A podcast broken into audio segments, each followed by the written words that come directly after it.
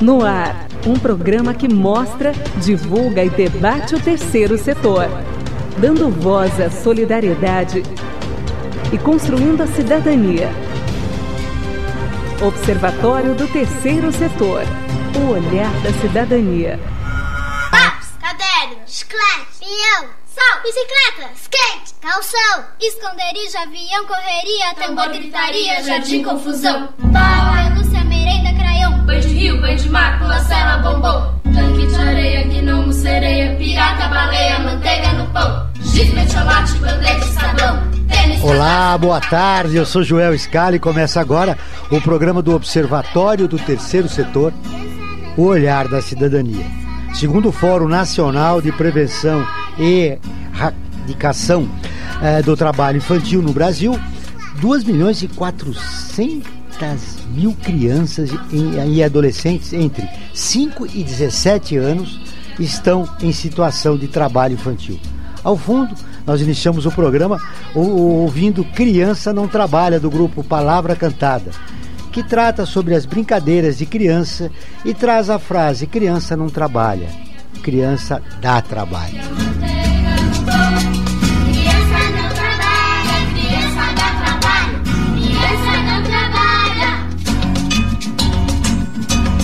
Muito bem, para conversar sobre esse importante assunto, nós temos duas importantes convidadas. Mas antes, deixa eu cumprimentar o nosso co-apresentador do programa, Frank Valverde. Tudo bem, Franklin? Tudo bem, Joel. Boa tarde, Joel. Boa tarde você que está em sintonia aqui com o Observatório do Terceiro Setor. Muito bem, Franklin. Hoje é, deveria -se ser votado no, no Supremo Tribunal Federal o habeas corpus do ex-presidente Lula. É verdade, é verdade. Mas foi adiado mais uma vez, né? É, o, o, Brasil agora está ah, sendo pautado, a, a, mídia brasileira, não só brasileira, como mundial, pelas revelações do Intercept, né? O belo trabalho que o Glenn uh, Greenwald está fazendo. É, e acho que é importante a gente aqui no Observatório Terceiro Setor alertar que há uma, uma, uma avalanche de fake news para tentar denigrir o papel desse jornalista americano que já criticou Lula lá atrás, né? O pessoal diz, ele é petista. Não, não, ele já criticou Lula lá atrás. Ele faz jornalismo, doa a quem doer. E tem gente querendo comprometer a imagem dele, que está fazendo um trabalho seríssimo de divulgar o que foi essa Operação Lava Jato. Reconhecendo esse trabalho e a importância da, do, dos vazamentos da Intercept, a Folha de São Paulo, a, part, a partir da semana, desde a semana passada, tem divulgado uh, semanalmente uh, o que a Intercept tem, tem divulgado a respeito da, da conversa entre o ex-juiz Moro, o atual ministro né, da Justiça, e o procurador da República, o Dallagnol. É verdade. E hoje tem uma notícia, só para encerrar esse assunto, e nós já, já entramos na questão do trabalho é, infantil. É, o Davi Alcolumbre, presidente do Senado brasileiro, é, se pronunciou, saiu publicado no Estado de São Paulo hoje, dizendo o seguinte: se Moro fosse deputado ou senador, já teria sido caçado ou estaria preso. Muito bem. É, a gente poderia terminar com isso, mas mais uma falinha importante, Frank, sobre o assunto. É, com as divulgações, me parece que o julgamento do ex-presidente Lula deve ser.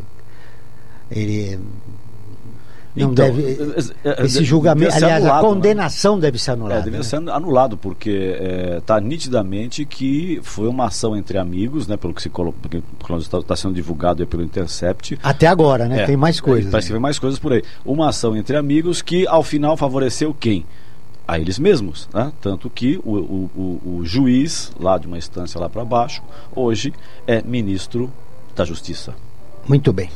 Vamos continuar com esse assunto ao longo dos programas do Observatório do Terceiro Setor. Mas agora eu quero apresentar nossas duas convidadas e o tema do programa hoje é trabalho infantil.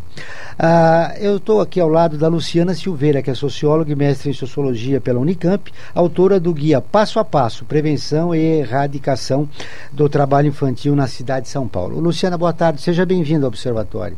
Boa tarde, Joel. Boa tarde, Franklin. Agradeço o convite. Luciana, qual foi a principal preocupação com esta cartilha? Bom, a, gente, a preocupação nossa, minha e do editor, no caso, eu sempre falo no plural porque o editor foi muito presente, o Felipe Tal. O tempo todo, incansável nosso editor. É, a preocupação foi principalmente prover ferramentas para aqueles que atuam na execução da política pública. Então, tanto para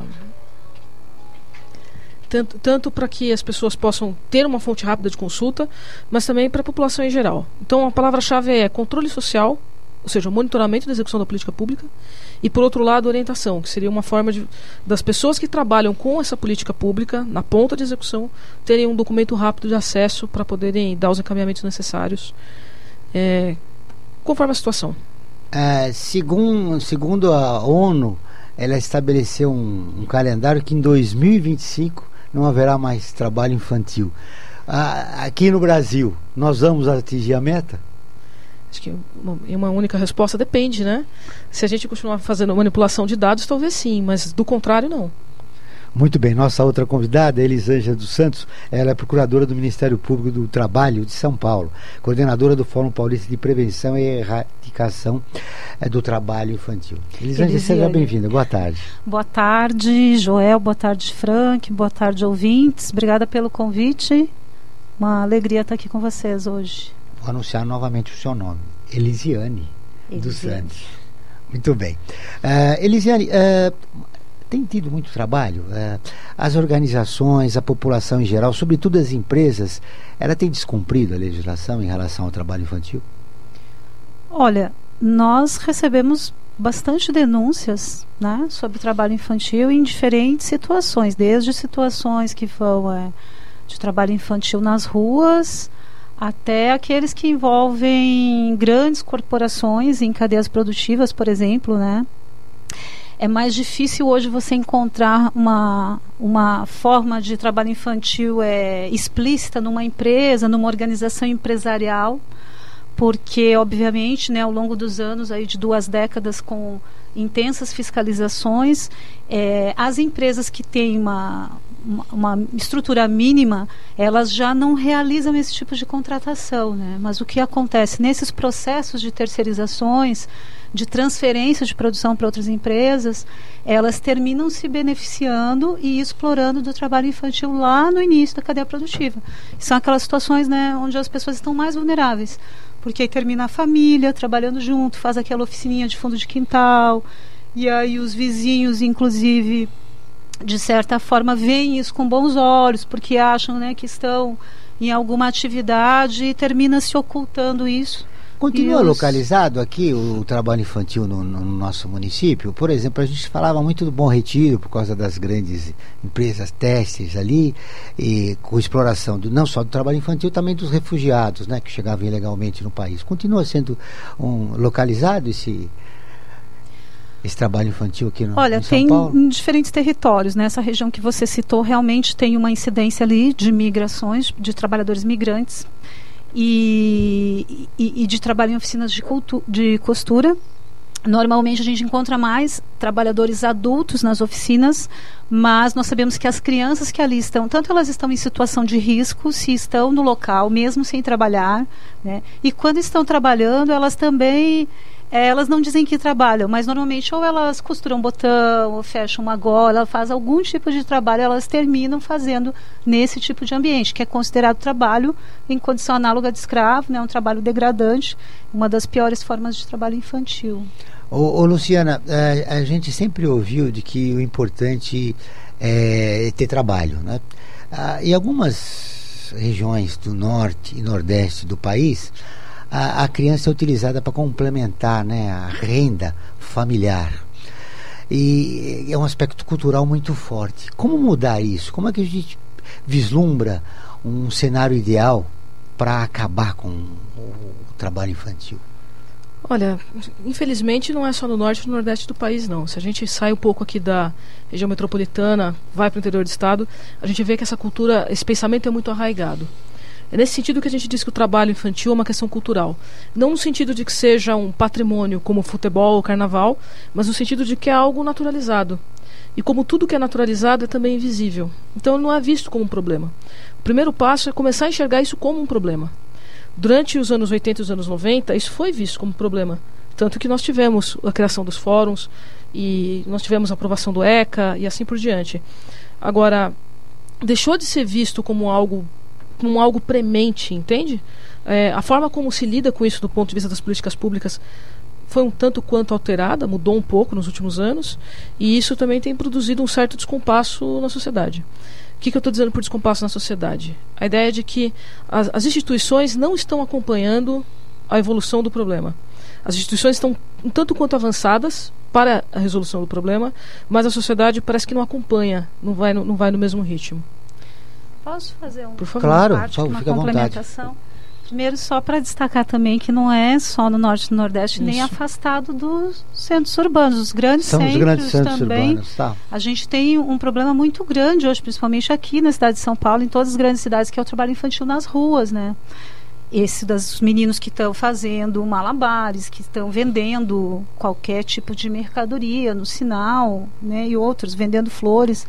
É, e o perfil dessas crianças e dessas famílias é esse perfil de complementação de renda, que aliás é a maior parte do perfil do trabalho infantil. Se a gente fizer análise, estudo dos dados, por exemplo, da PNAD, e aí eu tomo por base de 2015, que houve uma mudança na metodologia depois e isso um pouco é, retirou uma quantidade grande de crianças dos dados. Se a gente fizer uma análise desses dados, a gente vai ver que 70% das famílias com criança em situação de trabalho infantil ou estão em pobreza absoluta ou extrema, ou são famílias de baixa renda, né? Porque assim, pobreza é menos de um quarto de salário mínimo per capita. Mas você pegar assim, abaixo de um salário mínimo, é a grande maioria. Muito bem, Franklin.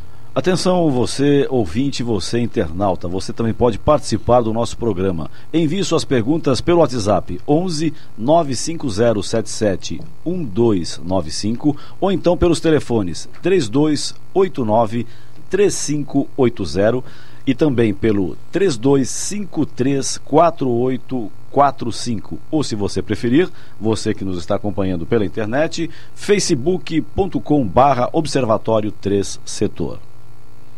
Muito bem, agora nós vamos ver a ONU News, que é parceira de conteúdo do Observatório do Terceiro Setor, com a reportagem. Cerca de, 200, de 218 milhões de crianças estão empregadas. Antônio Ferrari, de Nova York, traz as informações. A Organização Internacional do Trabalho, OIT, estima que 218 milhões de crianças entre os 5 e os 17 anos estejam empregadas. Um estudo sobre diferentes regiões do mundo revela que, em termos absolutos, quase metade do trabalho infantil, 72,1 milhões, registra-se em África. A seguir estão as regiões da Ásia e Pacífico e das Américas. De acordo com a OIT, em termos de prevalência, uma em cada cinco crianças em África trabalha. O número corresponde a 19,6%. A prevalência em outras regiões está entre os 3% e os 7%.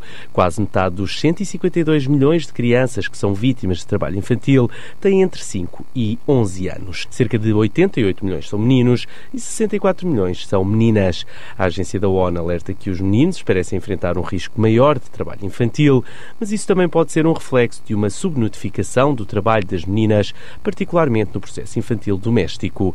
Analisando os setores económicos que mais empregam menores de idade, a agência da ONU informa que a agricultura é responsável por 71% do trabalho infantil, seguida pelos setores de serviços e da indústria. A OIT lançou o Dia Mundial contra o Trabalho Infantil em 2002 para chamar a atenção relativamente à extensão global do trabalho infantil e os esforços para eliminá-lo. Todos os anos, no dia 12 de junho, o Dia Mundial reúne governos, organizações de empregadores e trabalhadores e a sociedade civil para destacar a situação das crianças trabalhadoras e o que pode ser feito para ajudá-las. ONU News em Nova York, António Ferrari. Infelizmente não é só lá, aqui também, né? Tem crianças trabalhadoras e eh, que uma situação que fere os direitos humanos fundamentais da pessoa. Eh, Luciana, eh, que providências seriam necessárias para a gente atingir a nossa meta de 2025? Olha, a primeira providência seria encarar com realidade, en- encarar os, os fatos e a realidade tal como ela é. A gente tem subnotificação, sim. Assim como ele falou que há subnotificação da questão do trabalho infantil dos meninos, a gente tem também da questão das meninas. Porque as meninas elas estão envolvidas com um tipo de trabalho que normalmente se chama de ajuda. É ajuda dentro de casa. Então ajuda a mãe com isso, ajuda a mãe com aquilo. Mas quando você vai ver de fato, a menina na verdade está cuidando da casa e está cuidando dos irmãos. Então é um trabalho infantil doméstico dentro de casa e que também é exercido fora de casa, principalmente é, no norte e no nordeste do país, realmente. Então, a primeira coisa é a questão da subnotificação. A gente começar a encarar os dados tais como eles são, sem, sem mascarar, sem manipulá-los. E a partir disso daí, não tem muito mais o que fazer, né, doutora? Olha, Por favor, ajuda aqui. Bom, eu, antes de falar de possíveis é, soluções, eu queria voltar um pouquinho para o que você falou antes, né, das políticas públicas e trabalho das instituições, porque tem a ver com tudo isso, né? Hum. É, eu acho que é importante a gente pensar no seguinte: na década de 90, os dados eram muito, muito graves, muito piores. Nós tínhamos aqui uma, um levantamento de 9,6 milhões de crianças em situação de trabalho infantil. O que acontece? Naquele momento, o Brasil era um dos países com os maiores dados de trabalho infantil do mundo. E era aquela situação em que, que choca a todos, né? Trabalho nas olarias, nas. É, fabricação de carvão, aquele trabalho muito degradante, inclusive está voltando. Nós tivemos um resgate recente de 12 crianças no Nordeste, não sei se vocês acompanharam né, nesse tipo de situação. E desde então, o país adotou um compromisso internacional e uma política de é, solução desse problema, tanto para o trabalho infantil quanto para o trabalho escravo. E é daí que nascem vários programas que já na época aí, do, do ano 2000, 2010, foram implementados, né, tanto os programas de transferência de renda, quanto Bolsa Família, quanto PET, como também é, os planos de enfrentamento ao trabalho infantil e ao trabalho escravo, né? E isso são construções coletivas que vêm de comissões, de comitês que formados de forma é, por diferentes atores sociais, trabalhadores, empregadores, instituições, né, de, de sistema de justiça, é, representações de governos, né, políticas que vinham sendo desenvolvidas e que estão é, num momento de desconstrução. Né? Nós tivemos agora recentemente a anunciada a extinção de várias comissões, dentre essas a CONET, que é essa comissão que atuava na, na orientação, nas diretrizes para a política de enfrentamento do trabalho infantil. Que já foi revertido pela justiça, né? Pela justiça, então, mas assim, é uma, uma medida né, que impe está impedindo, mas a articulação política disso, ela continua fragilizada. É, né? porque demonstra que o governo não tem interesse de combater. Não existe a política voltada a isso. Infantil. Então, assim, isso é um problema, um grande desafio, né? E aí a gente tem que pensar no seguinte, por que se reduziu tanto? Além dessas políticas, dessa dessa movimentação para isso, é, nós tínhamos aquele formato também de trabalho ainda com empresas que onde a responsabilização funciona, você tem a quem responsabilizar. E agora nós temos um, um formato de trabalho infantil que é, está nessa condição né, de complementação de renda, atinge famílias mais vulneráveis, o trabalho se dá na informalidade, então é mais difícil a responsabilização. Vamos continuar esse assunto, Elisiane, é importante você Só para fechar, isso. e a informalidade cresce, por quê? Porque com a reforma trabalhista, os vínculos laborais também ficaram fragilizados. Né? Nós temos uma pesquisa do Diese que analisa perfil de famílias com trabalho infantil no município de São Paulo e Porto Alegre. Esse estudo mostra que nas famílias onde os responsáveis familiares tem trabalhos protegidos, tem proteção social, tem trabalho é, formalizado, os, os seus filhos entram, ingressam mais tarde no trabalho. Elas priorizam o estudo. Muito bem. Né? Vamos continuar essa conversa. Isso é importante, isso, de, de, em cima desse, é um desse documento social, do Diese. Né? Mas agora eu, eu, quero ouvir o Franklin. Temos um convite para você que nos ouve e, para que, e que também nos acompanha no Facebook. Nós também estamos na Rádio FM com o programa Olhar da Cidadania, transmitido pela Rádio USP toda quarta-feira a partir das 5 horas da tarde. Aqui em São Paulo em 93,7 e em Ribeirão Preto em 107,9 ou então, se você preferir, pelo site jornal.usp.br/rádio. Internacionalizar a economia afeta o seu emprego? Para onde vai o Brasil? Ter opinião sem análise é só repetição, repetição, repetição, repetição, repetição, repetição, repetição, repetição, repetição. Informação é importante Análise é fundamental. Le Monde Diplomatique Brasil, independente e crítico. Ouça agora um boletim do Observatório do Terceiro Setor. De acordo com um relatório produzido pela OMS e pelo Unicef, cerca de 2,2 bilhões de pessoas no mundo não têm acesso a serviços de água potável oferecidos de forma segura. A publicação também aponta que 3 bilhões de indivíduos não possuem espaços adequados para lavar as mãos e que 4,2 bilhões não têm acesso a um sistema de esgoto sanitário seguro. O relatório ainda enfatiza que, apesar dos avanços, as lacunas no acesso a esses sistemas persistem e são frutos do agravo nas desigualdades. Para ficar por dentro de outras notícias do Brasil e do mundo, acesse o nosso portal observatorioterceirsetor.org.br. O meu nome é Isabela Alves e você está ouvindo o Observatório do Terceiro Setor. A Associação Científica e Cultural das Fundações Colaboradoras da USP, FUNASP, foi constituída com o objetivo de aperfeiçoar o relacionamento das fundações com a Universidade de São Paulo. A FUNASP colabora com a USP nas relações entre fundações por meio de fóruns, simpósios, seminários, pesquisas e intercâmbio de informações, além do seu investimento na área social. Para melhores informações, entre no nosso site www.funasp.org.br. FUNASP um marco entre o universo acadêmico e a sociedade. Você está ouvindo Observatório do Terceiro Setor. Apoio FUNASP. Tendência Mídia.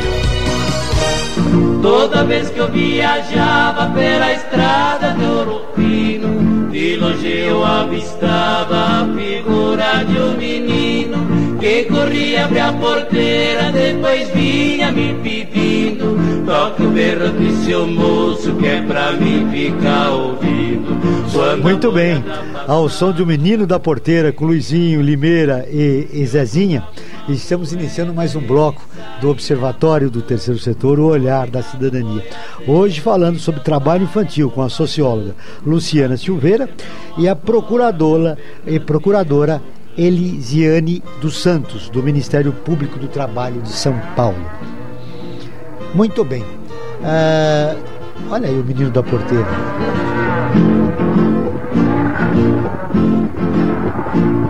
No caminho desta vida, muito espinho encontrei. Muito bem, saindo do menino da porteira e indo direto para falar sobre violência doméstica. Agora vamos com a coluna de violência doméstica com a jornalista Marisa Marega. Olá, Marisa. Boa tarde, Joel, Franklin e ouvintes. Vamos falar sobre o ciclo da violência doméstica. A relação começa e tudo vai bem, até que o casal resolve ou morar junto ou se casar, e então, depois de um tempo, começam os empurrões, os xingamentos, mas a mulher acha que isso vai passar, que ela vai conseguir mudar esse marido, até que vem a agressão física. Depois ela não suporta e eles se separam. Mas como a vítima depende emocionalmente, às vezes até financeiramente do agressor, então ele volta para casa e ela perdoa. Vai mais um tempo até que ele volta a agredi-la. Ele garante que não garantia que não ia mais haver problema, mas nessa hora que ela sente a segunda agressão, ela resolve tomar uma providência e denuncia na Lei Maria da Penha. Ele se finge de arrependido, de modo que ela retire a queixa. Nunca retire a queixa. Essa é a proteção que a vítima tem. A nossa indicação aqui do grupo de apoio é essa: nunca retirar a, a proteção que a vítima tem. Vamos contar a história de uma vítima que saiu da situação de violência e está com vida nova. É Eliane de São Paulo. Ela estava separada do agressor já há um mês, tem três filhos, e quando ele recebeu o comunicado da medida protetiva, virou um bicho e invadiu a casa dela.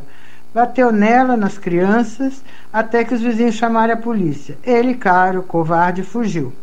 Mas ficou claro que ela não podia ficar na casa. Então ela procurou o nosso grupo a gente indicou um centro de referência. De lá, eles foram para um abrigo, ela e os filhos, onde ficaram por dois meses, até que ela arrumasse a vida.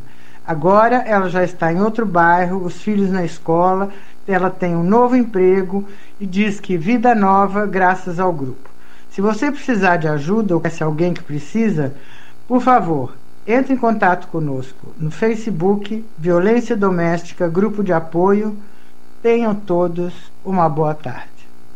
Toda vez que eu viajava pela estrada Muito bem, essa foi a jornalista Marisa Marega com a sua coluna a respeito da violência doméstica. Vamos combater. Se você sabe, é vizinho, conhece algum caso, por favor, denuncie. É importante.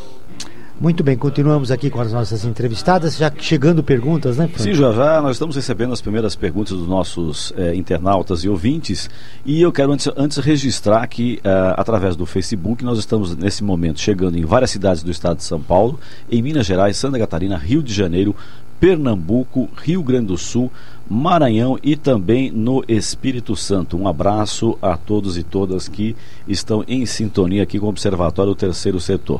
Nós já temos várias questões aqui. Uh, quero registrar que o pessoal de Santa Luzia do Paruá uh, diz que são, são fãs de carteirinha aqui do Terceiro Setor, estão em sintonia aqui conosco. Obrigado, pessoal. Continue com a gente. Um abraço para vocês também. E aqui nós temos várias questões. A primeira delas aqui, é, que foi enviada via WhatsApp pelo Carlos Oliveira, lá das Perdizes. Obrigado, Carlos, pela sua colaboração. Ele pergunta: depois dos 16 anos, o adolescente pode exercer qualquer trabalho? E aí? Uh, Vamos Luciana, começar? Ele pode... Qualquer trabalho, não. Qual que é a regulamentação? Ele, Há condições bastante específicas, né, doutora? Sim. É, o que não pode, tá? Trabalho insalubre, perigoso, noturno ou prejudicial à moralidade. Ou seja, todas as formas que trazem graves prejuízos à saúde e segurança de adolescentes. Então, isso também é considerado trabalho infantil. Correto. E dentro, dentro dessa linha aí, nós também temos uma questão aqui uh, que foi enviada pela Carla, da Aclimação ela pergunta: ajudar nas atividades domésticas é considerado trabalho infantil? Acho que você, de uma certa forma, vocês, no, primeiro bloco do programa, hum, deixa eu, vocês deixa... falaram. Mas é claro que acho que tem que ter uma medida, né? Também assim, tem uma parte meio pedagógica é. né? de se ensinar a, a criança e o pré-adolescente. Né, de como também se saber cuidar da sua própria vida, né? É porque eu falei um pouco antes do trabalho, do trabalho doméstico feminino invisível, né? Do, do trabalho infantil doméstico invisível. Mas a verdade é o seguinte: é, há, há, algumas medidas. Então, a criança ela tem que ter tempo para socialização, ela tem que socializar com seus pares, com crianças da mesma idade. Ela tem que ter tempo para estudar, ela tem que ter o tempo de brincar e o tempo, ela tem que ter o tempo da escola. Ela tem que ter tempo para as coisas dela. E ela não pode fazer as coisas é, com responsabilidade. Ela não pode assumir a responsabilidade da casa, que seria a responsabilidade do pai e da mãe, em relação aos irmãos menores, por exemplo. É nesse sentido que a gente fala de trabalho doméstico feminino infantil invisível. Muito bem. O que diz a lei sobre o trabalho infantil? Ele se caracteriza por atividades não remuneradas ou não, realizadas por crianças e adolescentes com idade inferior à permitida pela lei. O que diz a Constituição Federal de 1988, a considerada a Constituição Cidadã, né? Cidadão. Né? É, no artigo 7, proíbe o trabalho noturno perigoso ou insalubre de, aos menores de 18 anos e qualquer trabalho aos menores de 16 anos, salvo na condição de aprendiz a partir dos 14 anos. Perfeito. E aqui nós temos outra questão chegando aqui, é, da Érica Peixoto, de Santa Cecília. Obrigado, Érica. E é uma pergunta bastante curiosa, uma pergunta que eu mesmo me faço até fazer para vocês. Agradeço duplamente pela pergunta da Érica Peixoto. O trabalho de crianças no meio artístico é permitido? É um trabalho infantil? É curioso, porque você vê muita criança na televisão, né?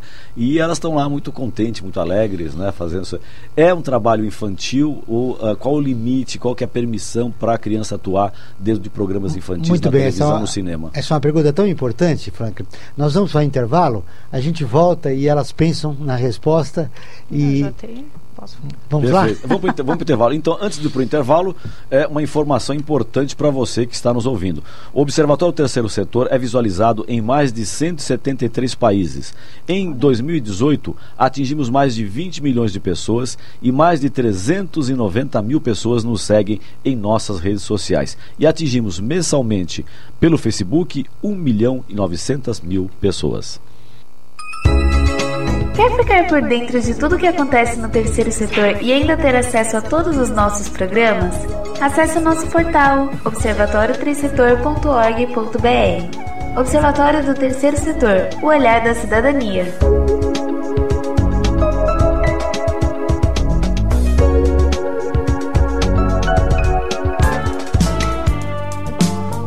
A Associação Científica e Cultural das Fundações Colaboradoras da USP, FUNASP, foi constituída com o objetivo de aperfeiçoar o relacionamento das fundações com a Universidade de São Paulo. A FUNASP colabora com a USP nas relações entre fundações por meio de fóruns, simpósios, seminários, pesquisas e intercâmbio de informações, além do seu investimento na área social. Para melhores informações, entre no nosso site www.funasp.org.br. Funasp, um marco entre o universo acadêmico e a sociedade. Internacionalizar a economia afeta o seu emprego? Para onde vai o Brasil? Ter opinião sem análise é só repetição, repetição, repetição, repetição, repetição, repetição, repetição, repetição, repetição. Informação é importante, análise é fundamental. Le Monde Diplomatique Brasil, independente e crítico. Você está ouvindo Observatório do Terceiro Setor. Apoio FUNASP. Tendência Mídia.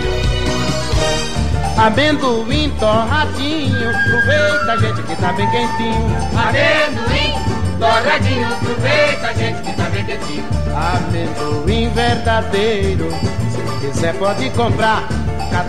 Muito bem, ao som de Ari Lobo, Garoto do Amendoim. Nessa música que, que vocês estão ouvindo ao fundo, é a história de um menino de 10 anos que vende amendoim para sustentar a mãe.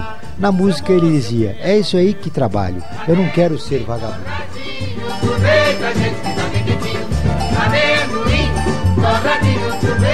Muito bem, ao som desta música, Garoto do Amendoim, nós iniciamos mais um bloco do Observatório do Terceiro Setor.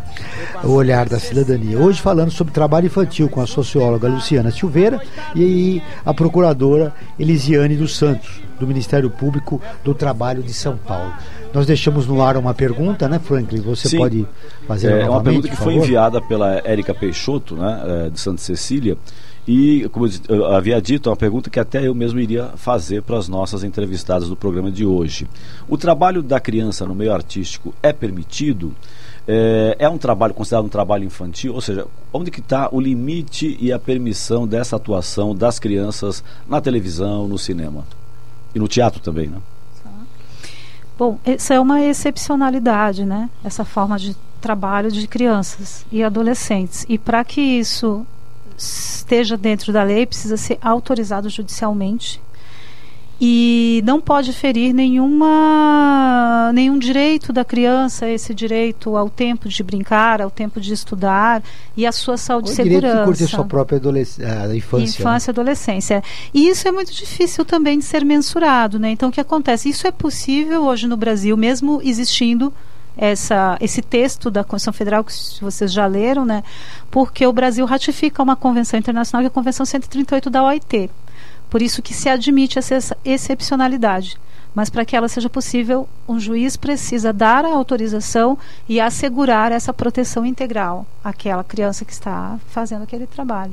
Perfeito. E no caso, por exemplo, do atleta, da criança, do adolescente, melhor dizendo, atleta, porque nós vemos muitos clubes de futebol com 16 anos, né? Os garotos já estão, já têm uma agenda quase que de um profissional, e muitas vezes até superior que muitos profissionais. Eles necessitam também de uma autorização judicial para poder jogar ou, ou não é o, é o Ah, mesmo caso dos atores? É, a- au- nesse caso, autorização não, mas esse é uma forma de trabalho também, que é o que a gente chama de atletas em formação desportiva. Né?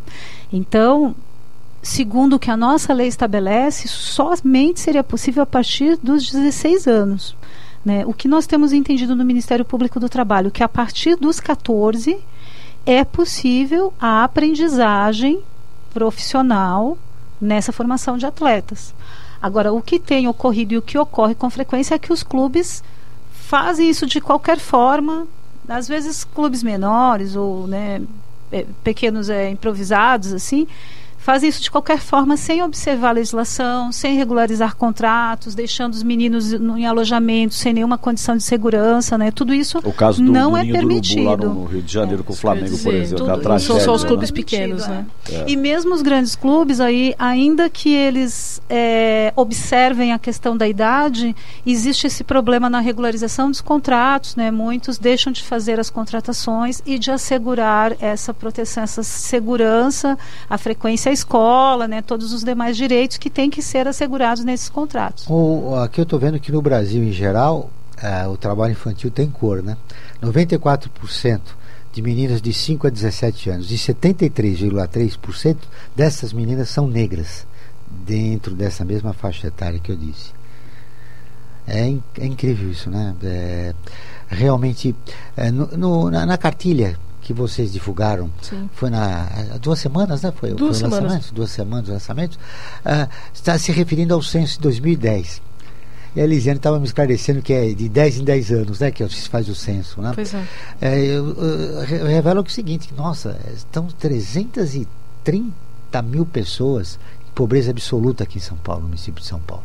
Dessas, 125 mil são crianças e adolescentes. É. A, a, pobreza tem cor, né? Difícil, né? É. Esse dado que você trouxe é do trabalho infantil doméstico que atinge meninas, né? 94% de meninas é. e 73% delas são negras. É, nas áreas metropolitanas, ah. que vocês que fizeram questão de acentuar, quando eu fiz a pergunta, eu me referi ao norte e nordeste. Mas vocês disseram que nos grandes centros urbanos o problema é o mesmo. A, a não ser o maior, né? Porque aqui a, a, população, inclusive, é maior do que norte e nordeste. Então o problema aqui é, fica mais grave. É, o levantamento aqui diz que de crianças e adolescentes de 5 a 17 anos ocupados em 2013, 64,7 eram do sexo masculino nas metrópoles e 33,3 do sexo feminino nas metrópoles. Né? Então são essas crianças que eu não foi se não sei se foi a Elisiane ou você que falou das crianças trabalhando nas ruas, né, vendendo coisas, trabalhando no, no, nos semáforos da, da, do, da é, é, que a gente tem assim cen diferentes cenários, né? Então, por exemplo, em algumas regiões você vai encontrar mais trabalho na agricultura, na região sul, inclusive, né? E aí tem essa coisa de passada, família, enfim. É, nos grandes centros urbanos a gente vai encontrar esse trabalho nas ruas, vai encontrar nessas pequenas oficinas que estão dentro de uma cadeia produtiva, né?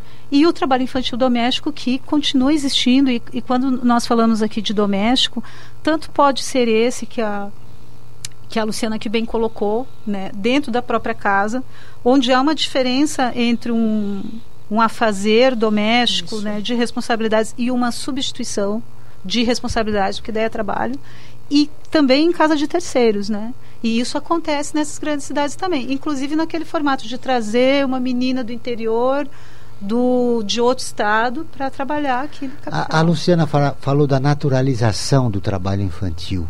Uh, de como sensibilizar a população em geral de que isso é um crime, né? Você faz com que a criança perca a sua infância para colocar ela a trabalhar no período que ela deveria estar na escola, por exemplo. Né? Então, eu, eu, tenho me feito bastante essa pergunta também, não só para mim, mas para outras pessoas que, especialmente pessoas que estudam o tema.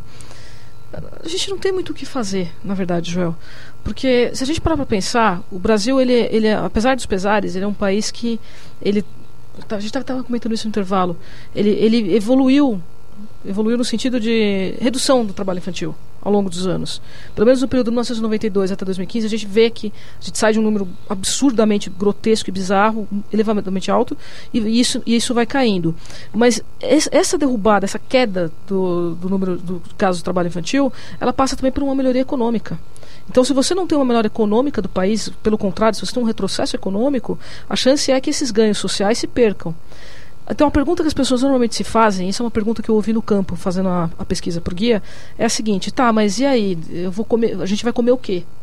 É, ele brinca, ele só brinca e eu vou comer o quê? A gente vai comer o quê? Isso foi dito por uma senhorinha que ela, na verdade, estava com a filha, dois filhos e um agregado em situação de trabalho infantil. Estavam sendo atendidos, eles estavam inseridos no PET, eles estavam em processo de saída do trabalho infantil. Mas a pergunta que ela fez foi essa, ela falou assim, olha, ele não vai sair, ele não vai sair de todo, porque de sábado e domingo eu preciso que ele venda bala no semáforo para trazer alguma coisa para casa. Então aí tem aquela questão, a função pedagógica, a questão econômica, a função pedagógica do trabalho no caso, além dessa questão econômica. É, a primeira coisa é que a gente tem que a gente tem que ter, claro, é a consciência de que isso é um problema, de que direitos estão sendo violados, mas a gente também tem que ter uma melhora econômica do país para que esse, esse número de casos se reduza. Muito bem, com esse exemplo eu queria te ouvir quando entre o cumprimento da lei e a realidade. Sim.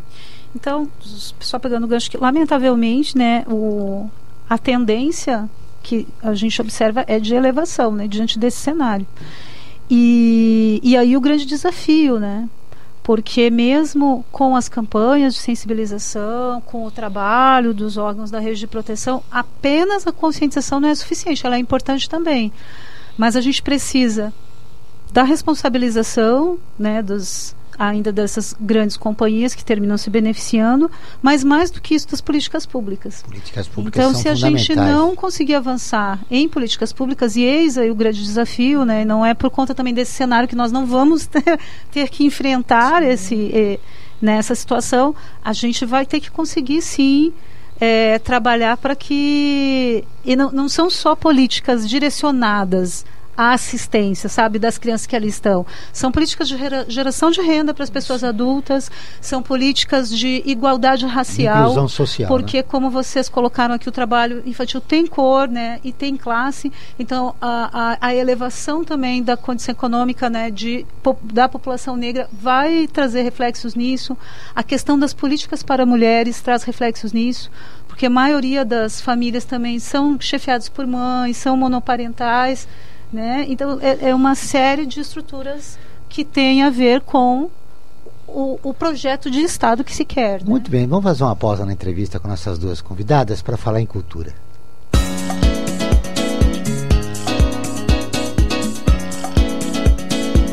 Falando em cultura.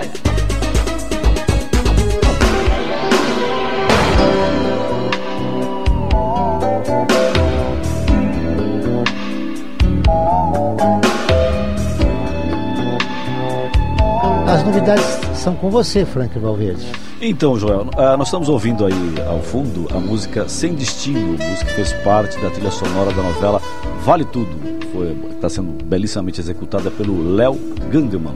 E o Léo Gandeman é um dos destaques da nossa dica de hoje, o Festival Com Gás Transforma 2019. É a segunda edição desse festival gratuito que reúne arte e gastronomia. Ele acontece no próximo sábado, dia 29, dia de São Pedro, na Ilha Musical, no Parque Vila Lobos. Tem a participação da DJ Ali Howen, dos músicos do trio Titanium, da Orquestra Voadora, do Léo Gandman e também do Hamilton de Holanda, que se apresentarão em pequenos shows. Na parte gastronômica, nós teremos palestras e aulas show com os chefes Olivier Anquier, a Helena Riso, o Lorenzo Ravioli e a Bel Coelho além dessa programação musical e gastronômica, né, também nós vamos ter algumas atividades para o público infantil, com contação de histórias e músicas feitas pela trupe Três Marias e um João.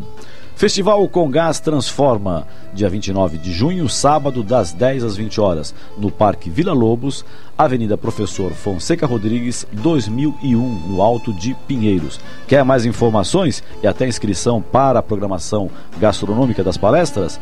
Acesse com, congastransforma.com.br congastransforma.com.br o Congás com M e a entrada é franca para você assistir os shows lá na Ilha Musical, no Parque Vila Lobos. Muito bem, tá aí. E o Frank falando me ocorreu, é, voltando a conversar com vocês a respeito do trabalho infantil, de que a arte podia ser utilizada. Né? Uh, se falou muito de políticas públicas, mas para conscientizar a população, colocar a agenda do trabalho infantil nas reivindicações da população. Né? Nós batemos aqui muito no, no Observatório Terceiro Setor sobre os direitos humanos. São direitos de todos. É uma campanha permanente que nós temos aqui. E a gente convida todo mundo vocês, as nossas convidadas, você que nos acompanha, a participar da nossa campanha. Direitos humanos são direitos de todos, que tem um objetivo muito importante, né, de, de buscar o equilíbrio, uhum. acabar com essa polarização que existe, não só nas redes sociais, como na sociedade em geral. Direitos humanos são direitos de todos. Participe da campanha do Observatório do Terceiro Setor. Mas, voltando à minha observação inicial, a, a arte, as artes em geral são muito importantes né, para sensibilizar a população. Com certeza. É, a gente, inclusive, no Ministério Público do Trabalho, aí falando um pouco das estratégias, né, nós atuamos em três eixos no enfrentamento do trabalho infantil. A educação através da arte, né, a aprendizagem profissional, que é uma das estratégias de enfrentamento também, e na questão de políticas públicas exigindo, fazendo com que os municípios desenvolvam essas políticas, né? E na questão da arte educação é um projeto que nós temos que se chama MPT na escola, então a gente trabalha o tema com professores, alunos e famílias de forma lúdica para que no sentido de fazer a conscientização né, e mostrar os riscos e prejuízos do Muito trabalho bem. infantil. Mais perguntas, Frank? Sim, temos aqui uma questão é, enviada pelo WhatsApp é, da Isabel Cristina de Cotia. Obrigado, Isabel, pela sua colaboração. E ela coloca o seguinte arrazoado antes de entrar na questão.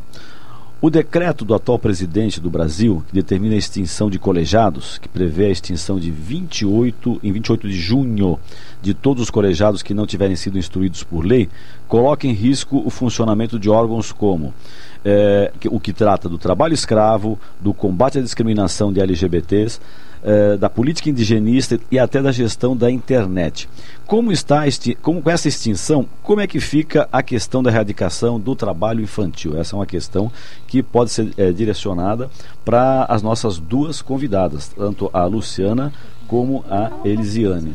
Não, a doutora Elisiane estava falando um pouco, um, um pouco sobre isso. Pode continuar na sequência. É, então, como é, nós falamos aqui, né, desarticula a política, o, a CONAET tem um papel fundamental, não só ela, mas todas essas comissões citadas aí pela ouvinte, né? Como é o nome dela? A Isabel Cristina citadas de Cutia. pela Isabel, e certamente vai teremos, sentiremos um prejuízo muito grande, né? Mesmo com uma decisão agora recente da STF é, tornando-se em efeitos esse decreto, né? O Reverteu, fato, né? É, o fato é que a, a articulação dessas comissões ela já não está acontecendo. Entendeu? É, você demonstra uma falta Então, de, isso a é um falta de vontade problema. política do É, governo. E não né? só é uma questão assim de um problema sério de vontade política, mas de, de, de, é, não observância né, dos nossos princípios democráticos. Porque isso está fundamentado no princípio da democracia participativa. Como eu falei, essas políticas que é, ensejaram essa redução do trabalho infantil ao longo de duas décadas, elas não, não acontecem da cabeça de uma pessoa, né? Ou não vem do céu. É um trabalho que é, é realizado, né? A partir de, de- dos diferentes atores sociais. Então, todas aquelas representações, empresas, trabalhadores, governo, Ministério Público, é, Ministério do Trabalho, Sistema de Justiça e com diálogos às vezes de muita é, de muita discussão, né? De, de realmente é, co- co- conciliação, é, debate, né? Aprofundamento do debate. Se nós não temos isso, nós temos perdas, sem dúvida. Muito bem, vamos falar um pouco desse guia, Luciana. Quanto Claro. tempo demorou a construção, a, a compilação dessas informações, o trabalho de campo? Olha, o projeto todo ele já tem acho que uns um ano e meio, dois anos, mas eu entrei na fase na fase de sistematização mesmo, né?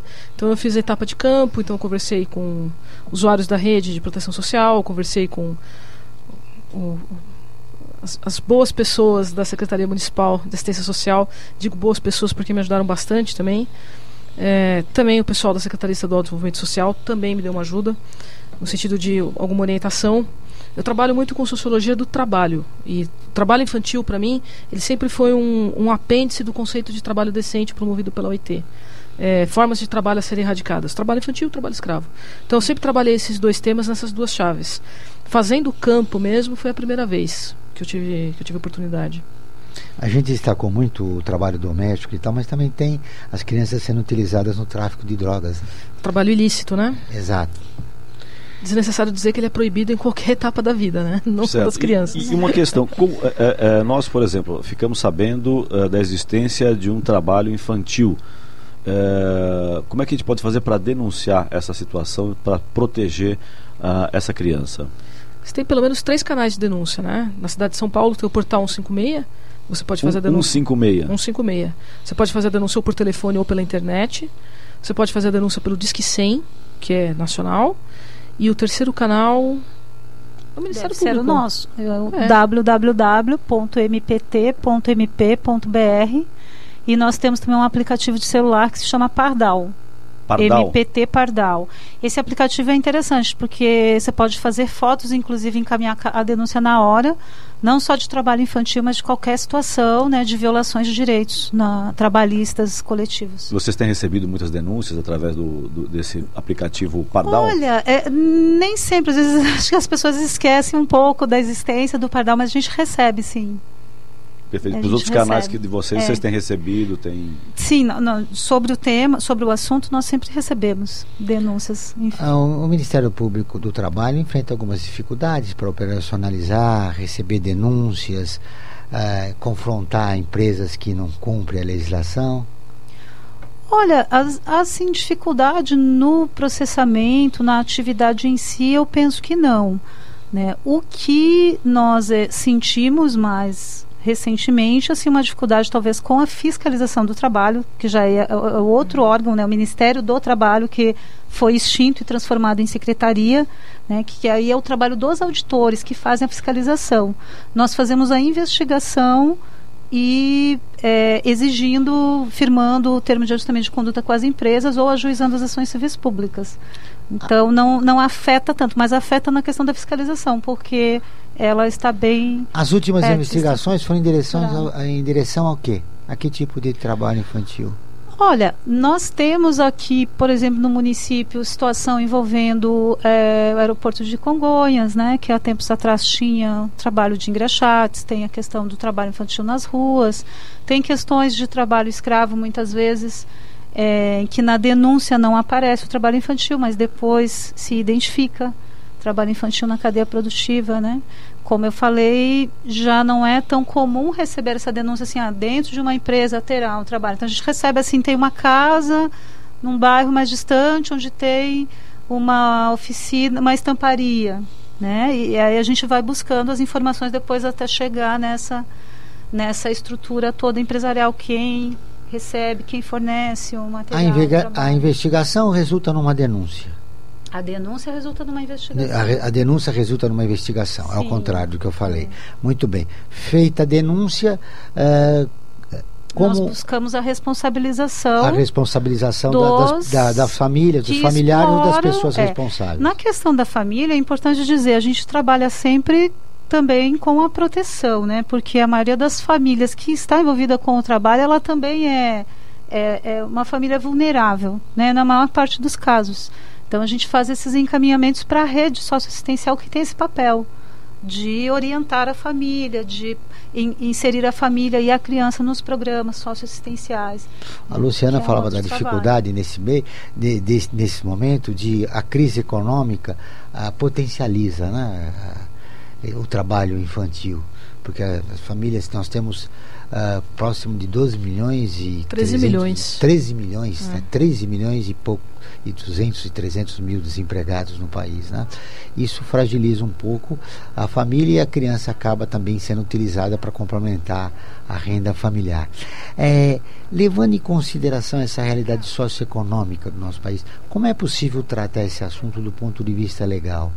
Uh, as famílias que incorrem uma, duas vezes, elas, elas são é, conduzidas para o conselho tutelar. Como é que fica essa situação dessas famílias que, não tendo condições econômicas, acabam utilizando o trabalho infantil dos seus próprios filhos? Né?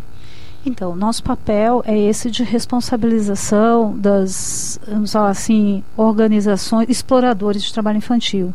Né? Normalmente a família ela não está colocada nesse viés, porque ainda que a mãe incentive ou o pai incentive, né, normalmente ele precisa é de uma orientação. O Conselho Tutelar tem esse papel, né? Você bem colocou, são as medidas protetivas que se chamam. E nós aí vamos buscar se é um trabalho informal, se é uma região onde não existem as políticas públicas, por exemplo, uma criança que cuida dos irmãos menores, não tem creche. Isso é política pública. Né? Então a gente vai buscar movimentar esse é esse papel do município para que elas aconteçam. Né? E aí tem uma outra atuação nossa também, por exemplo, em relação aos adolescentes com mais de 14 anos. Estes podem ser inseridos em programas de aprendizagem profissional. E isso é uma responsabilidade legal das empresas todas as empresas de médio e grande porte são obrigadas a contratar aprendizes. Então a gente também tenta fazer esse direcionamento, que é um trabalho protegido, que tem um foco na educação e profissionalização. Muito bem, nós temos mais cinco minutos de programa. Posso pegar eu, um gancho no que Claro?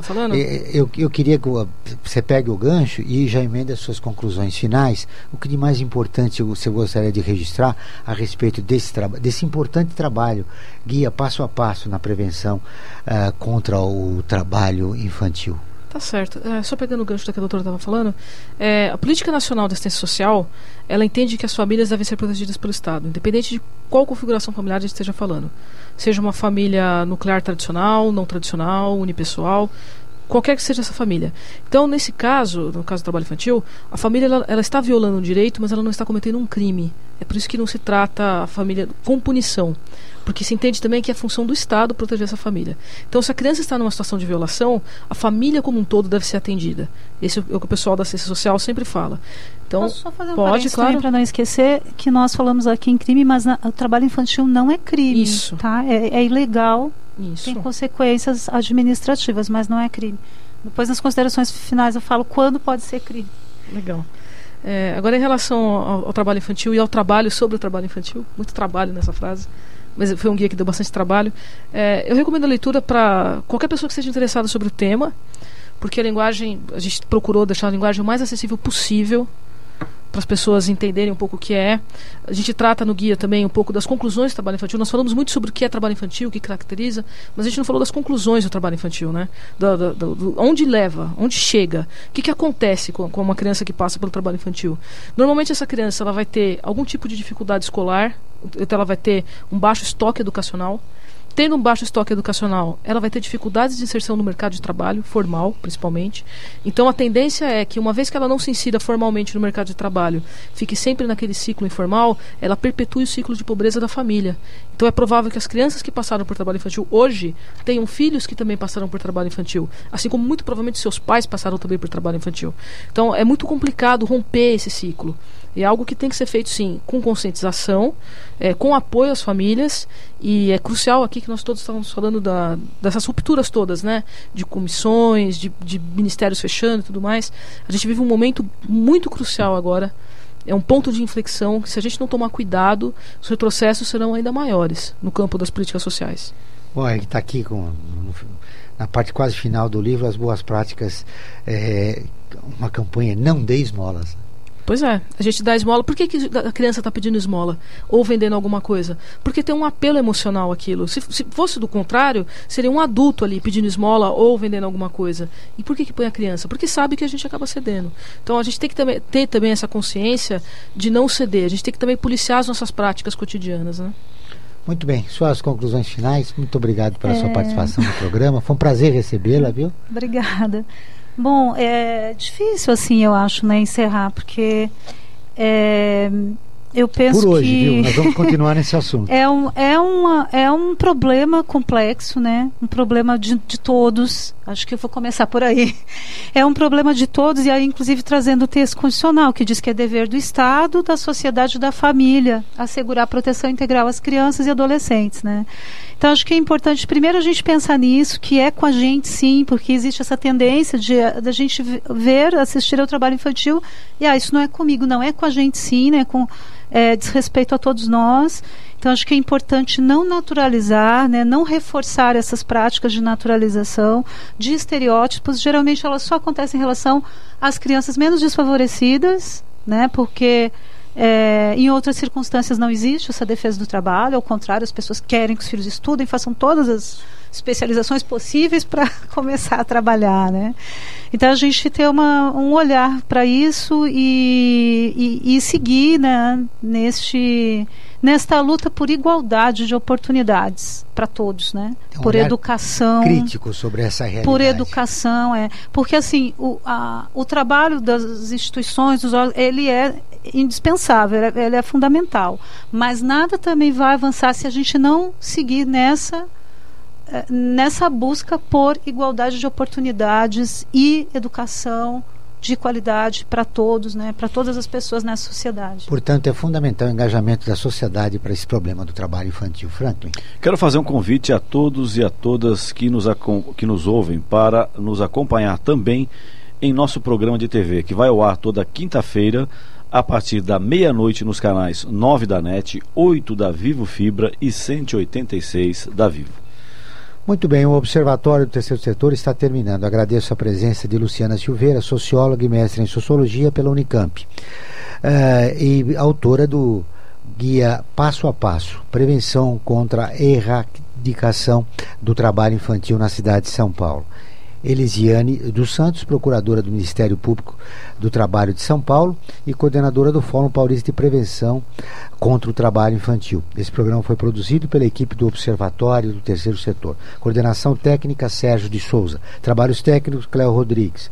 Nós voltaremos na próxima quinta-feira, pontualmente, às 14 horas, com o Observatório do Terceiro Setor, sempre na construção de uma sociedade mais justa, solidária, sustentável e tolerante. Boa tarde. Lápis, caderno, chiclete, pinhão, sal, bicicleta, skate, calção, esconderijo, avião, correria, tambor, gritaria, jardim, confusão. Bala, Lúcia, merenda, craião. Banho de rio, banho de mar, pula, cela, bombom. Tanque de areia, gnomo, sereia, pirata, baleia, manteiga no pão. Giz, metiolate, band-aid, sabão. Tênis, cadarço, almofada, colchão. Quebra-cabeça, boneca, peteca. Botão, pega, pega, papel,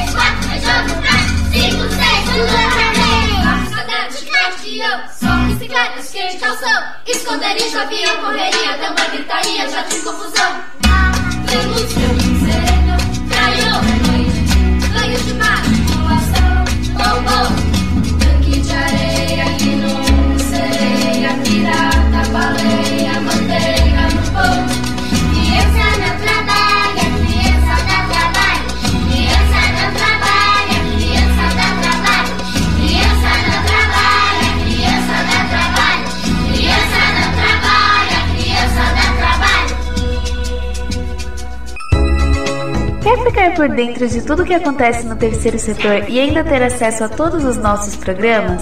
Acesse o nosso portal observatório3setor.org.br. Observatório do Terceiro Setor, o olhar da cidadania.